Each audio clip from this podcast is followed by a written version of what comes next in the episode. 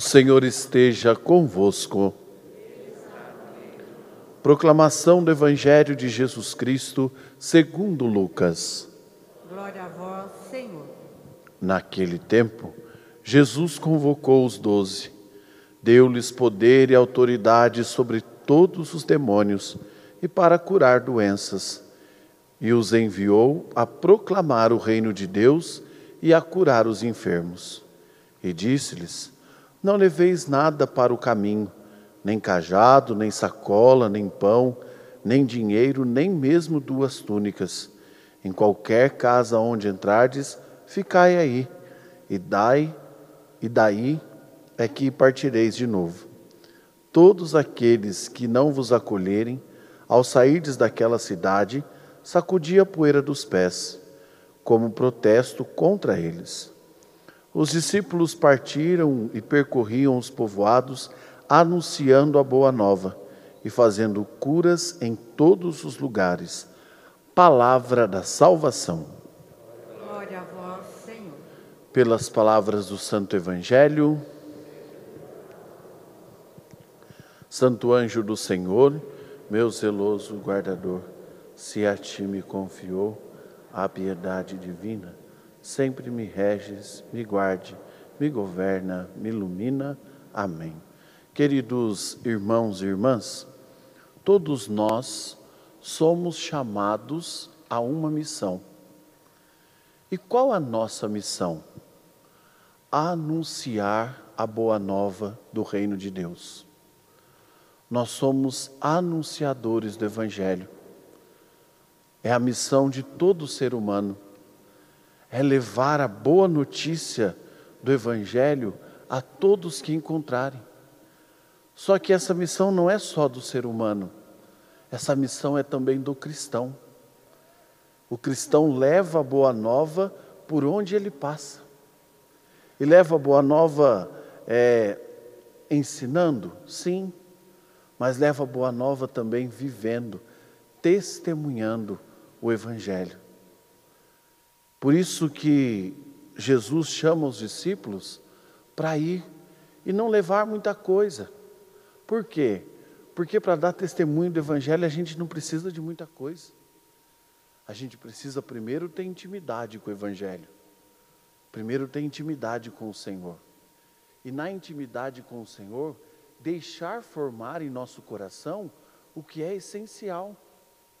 E aí, formados no que é essencial, aí nós levamos a boa nova do ressuscitado. Quando nós nos deixamos formar pelo Senhor, quando nós nos deixamos configurar pelo Senhor, nós levamos a boa notícia. Nós não levamos más notícias, nós não levamos tragédias, nós não levamos falta de esperança, nós não levamos notícias de que acabou tudo, que está tudo acabado. Não nós levamos notícias de esperança, de paz, porque são essas notícias de esperança e de paz que a Boa Nova traz em nosso coração, que a palavra traz em nosso coração. Por isso, o pedido que nós ouvimos hoje na primeira leitura é um pedido tão essencial para a nossa vida. Olha que bonito. Senhor, duas coisas eu te pedi, mas não recuses antes de eu morrer Afasta de mim a falsidade e a mentira. Por que ele diz falsidade e mentira? Porque são duas coisas que fazem morrer.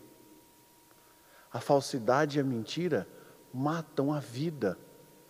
A falsidade e a mentira são como notícias ruins que vai matando a vida por onde passa. Por isso, o autor do livro de Provérbios, ele diz: afasta de mim a falsidade e a mentira. E o que nós, enquanto seres humanos, o que nós, enquanto cristãos, temos que pedir é afasta de nós a falsidade. Porque a falsidade ela cria como que uma máscara em nós. Que na frente ou coisa assim nós parecemos belas violas, mas por dentro nós somos pão bolorento. É a falsidade que faz esse movimento da pessoa criar, criar, criar personagens, criar máscaras. Cada hora eu sou de um jeito, cada hora eu sou de uma forma, com cada pessoa eu vou agir de um jeito. E aí a pessoa vai criando identidades falsas, máscaras, que não deixa a pessoa ser quem ela é. Então percebam que é um pedido essencial. Senhor, afasta de mim a falsidade mas afasta também a mentira. Por quê? Porque a mentira faz a gente caminhar em lugares escuros, em caminhos escuros. A mentira faz a gente caminhar escravo do mal.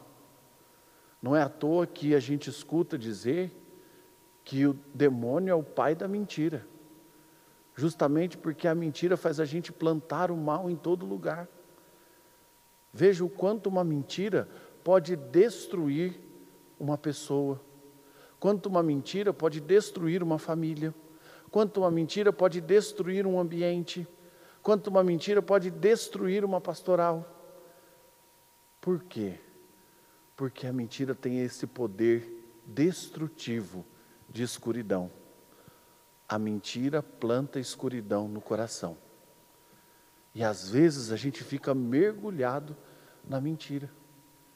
E aí tem gente que conta uma mentira para justificar aquela conta outra, para justificar aquela conta outra, e aí vai se escravizando, escravizando, escravizando na mentira. E o caminho da mentira é o caminho da morte.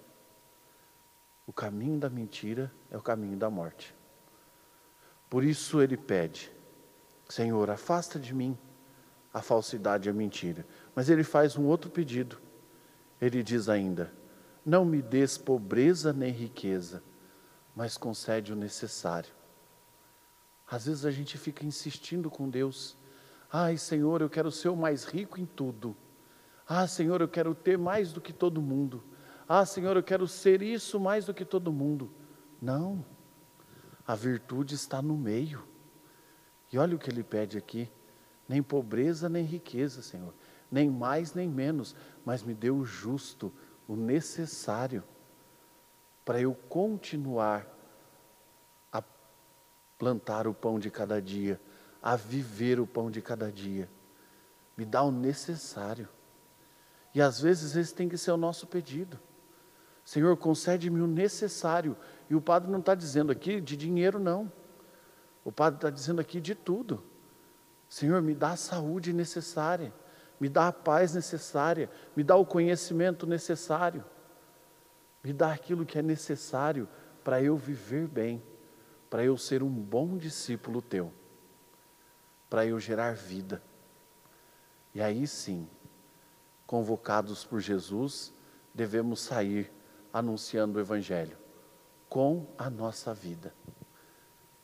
Nesse tempo de pandemia, Quanto cristão o padre viu por aí, não é? tanto na internet, quanto às vezes na convivência ali é, do dia a dia, ou lá na internet, conversando, né? porque o padre não atendeu aqui nos primeiros meses de pandemia, mas ele atendeu pela internet, né? muita gente, ah padre, o senhor pode conversar comigo tal, mas quanta gente dizendo, ah, vai morrer todo mundo, ai que essa pandemia não sei o quê, ai que não vai dar certo, ai que não sei o quê. Mas que falta de esperança, de confiança, de fé, não foi isso que Jesus pediu para nós. O que é que Jesus pediu para nós, como pediu aos seus discípulos? Anunciem a boa nova por onde passarem. Mas no Evangelho, Jesus ainda diz algo interessante que ele diz: Olha, no lugar que você não for aceito, sacode a poeira dos pés e segue em frente, como protesto.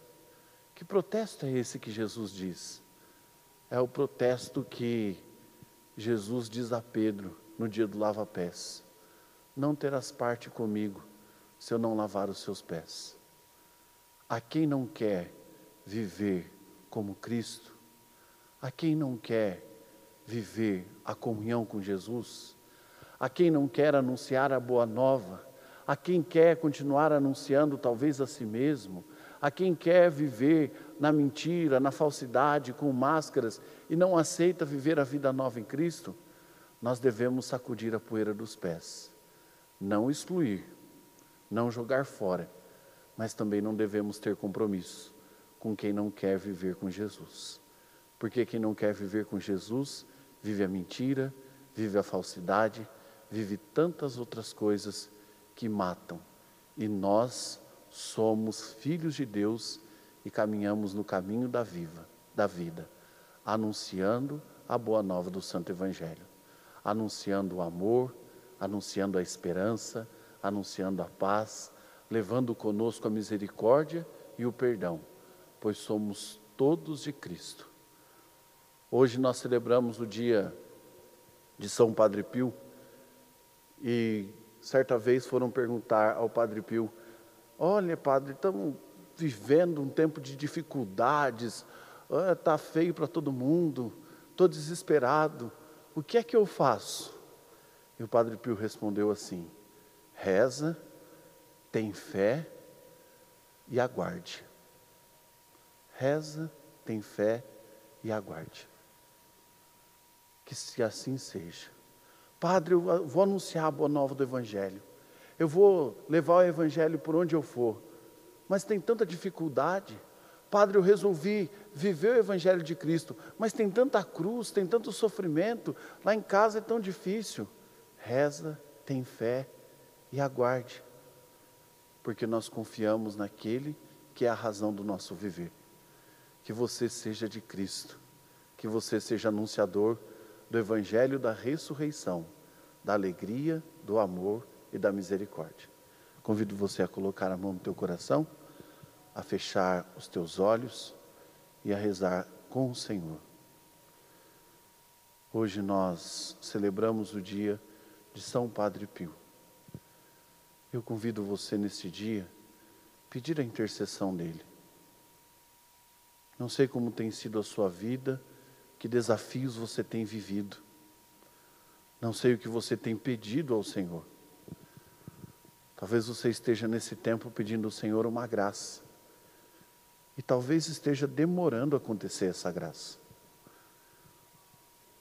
Reza. Pede a intercessão de São Padre Pio. Reza.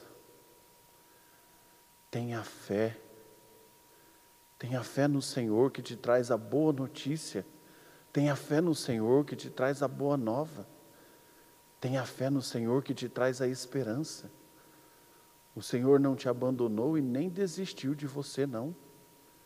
Ao contrário, o Senhor te ama. Talvez você tenha andado por caminhos tortos, sim. Talvez você tenha sido um discípulo mais ou menos, sim.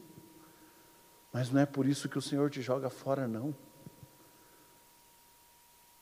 Tenha fé, acredite, tenha esperança, confia no Senhor e aguarde, porque o que pedires com fé, crendo, receberás. Glória ao Pai, ao Filho e ao Espírito Santo, como era no princípio, agora e sempre. Amém. Cantemos fazendo o nosso ofertório.